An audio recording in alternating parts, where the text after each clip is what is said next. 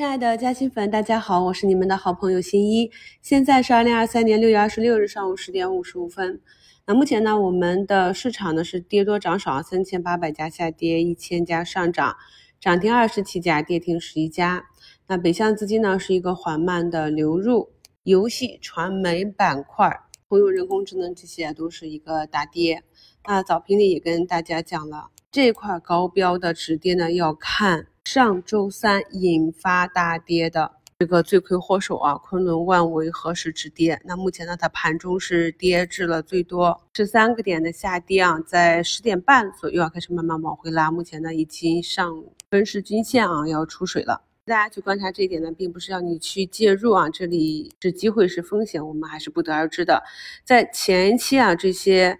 三四月份涨起来的。通用人工智能啊、数字经济啊、算力这些板块高位震荡的时候，我就反复的在强调，很多个股的大股东已经开始减持了。我们在看个股底部减持的时候，是专门讲节目。跟朋友们讲如何去看这些底部大宗减持到底是利好还是利空的？这些大股东呢是出于什么样的目的，在那样一个位置去发减持公告，去进行大宗减持？那么当股价涨起来之后，最质朴的一个道理就是，风险是涨出来的，机会是跌出来的。前段时间呢，很多高位个股啊集体发的各种各样花式的减持公告发布之后，股价不跌反涨。我也是在节目中反复的讲，该跌的总是会跌的。所谓恒久必跌呢，通常是讲了这种高位震荡。那么目前就可以看到减持公告下的这个昆仑万维呢，今天是再次走出一个向下跳空的缺口啊。今天这样的一个止跌，我们去看一下它的成交量能，也就是在上一个交易日啊进场抄底的这些资金认赔离场，他们割肉之后呢，这个股价短期呢是有一个止跌的机会。那么当这个市场的风向标止跌之后呢，我们可以看到其他的。相关板块内的个股呢，才有止跌的迹象啊。那像寒武纪呢，也是一度跌至十一个点啊，目前也是在慢慢的往回找。在评论区还看到有朋友讲，新源股份是不是也走坏了啊？那么它从今年四月六七十走出一个标准的蓝眼睛之后啊，创出一个一百一十八点六三。这样一个年内高点啊，之后呢，虽然说也有伴随着板块的单日阳线的上涨，但是我们去看一下其图形呢，就是整体的震荡向下。我在四月初给大家做的两期一周展望里呢，就分析了这个数字经济板块呢什么时候见顶、预期调整的周期和幅度。还没有听过的朋友呢，可以再去反复的听一下。那么现在呢，时间已经过去两个月，再回头看一下整个我们一季度领涨的主线板块，他们板块内个股的龙头个股和整块板指，是不是也按照我们当时分析的情况正在运行？我们当时的专享节目里啊，就根据历史上的。主线板块的运行情况就分析过了，一旦一个市场的主线板块完成了第一波的普涨之后，确定了开始中期调整，那么接下来三到六个月，板块内的大部分个股都是很难获得超额收益的。那么这些说法呢，相对比较专业，朋友们可以自己理解一下。我在上周二的收评里啊，也是专门贴图回答了朋友们的问题。为什么呢？在近期。虽然说呢，我们去年关注的这些人工智能啊、算力啊这些板块个股也有单日的阳线，但是我就不再去重点讲了，就是因为目前呢，其板块和个股的盈亏比、风险机会比不太合适了啊。像寒武纪这样的算力龙头，在六月二十日星期二尾盘拉了十二个点的上涨的阳线之后，就是连续两天的下跌啊。这样的案例呢，朋友们多去积累啊，一定要知道在什么样的周期、什么样的时间段，我们应该是以什么样的预期去做什么样的操作。只有理解了这一点，你才能够在啊这个高风险高收益的时候做到快进快出。在这个底部啊，股价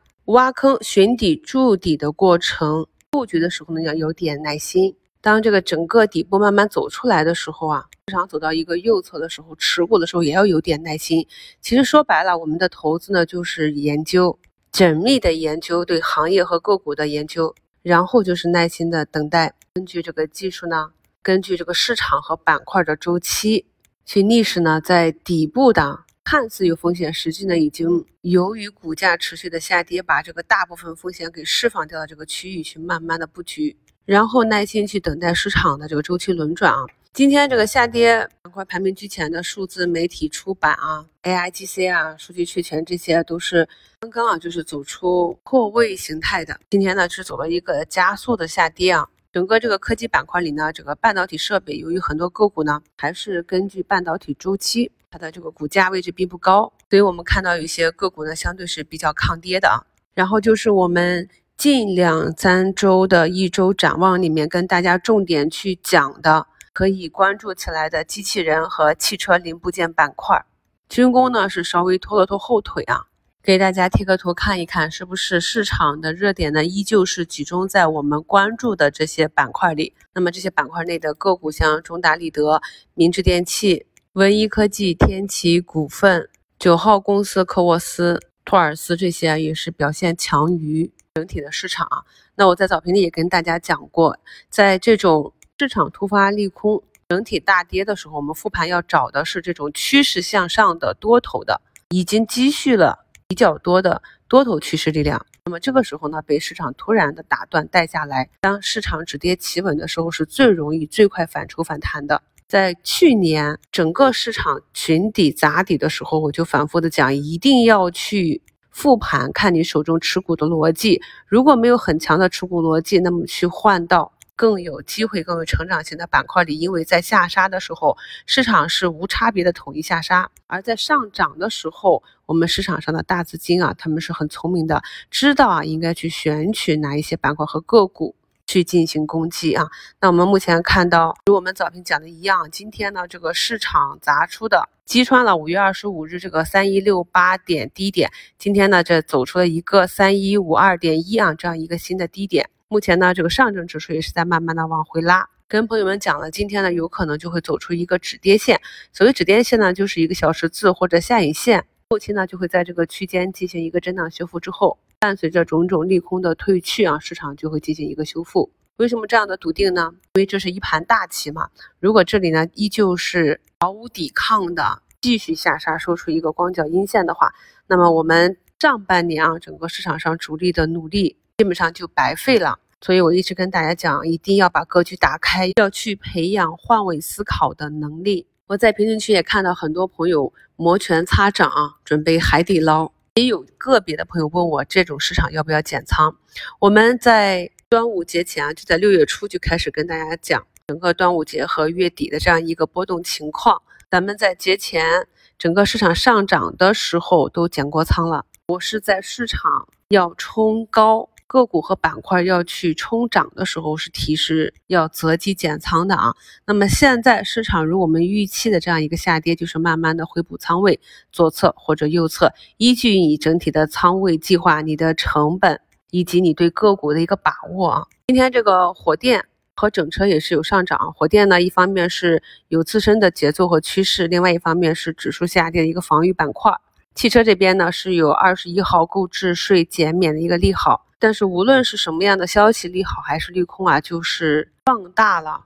市场原有运行情况的一个波动情况。目前呢，我们的上证呢已经慢慢的爬到了三一七二了啊。我在今天的早评置顶评论中也跟大家留言了，指数呢目前就是在兑现端午节假期期间外围的一个利空啊，这里呢向下的空间是有限的。那么上午呢，跟大家预判说下午应该有所收复啊。那目前呢，市场已经有资金慢慢的在入场，指数呢在上午时分就已经开始慢慢的修复了。今天早盘啊，当这个上证指数跌破前低的时候啊，按照我们的技术指标、技术方法下跌拉回啊，去低吸的这些仓位，朋友们呢，如果是仓位比较重，或者是想做短期套利，不是中长期布局的话。下午呢，市场拉回的时候可以择机做一下高抛，这样进行一个滚动加仓，能够更好的提高持仓感受。目前呢，前期下跌比较猛的医药呢，也是率先止跌了。咱们这个老股民的口诀有很多的，先跌到位的先反弹，高位标啊，最后去补跌，一一的市场中反复的去上演。新朋友们注意做一下笔记，积累一下这些经验。目前呢，科创五零呢最低也就是杀到一零一一点一五啊，目前已经翻红。我在前面整个市场下跌的时候就反复的讲，一定要珍惜啊这个科科创板指在一千点以下的机会啊，坚持连贯的听我节目的朋友就能够感受到市场呢再去验证一个个我们预判的情况。今天武平跟大家讲多一点啊，因为下午比较忙，刚刚回来工作，很多事情要处理，也是市场波动比较大，给大家一颗定心丸。相信呢，现在再去看盘面啊，比早晨开盘半个小时看盘面的感受要好很多了。祝大家下午交易顺利，我们收评再聊。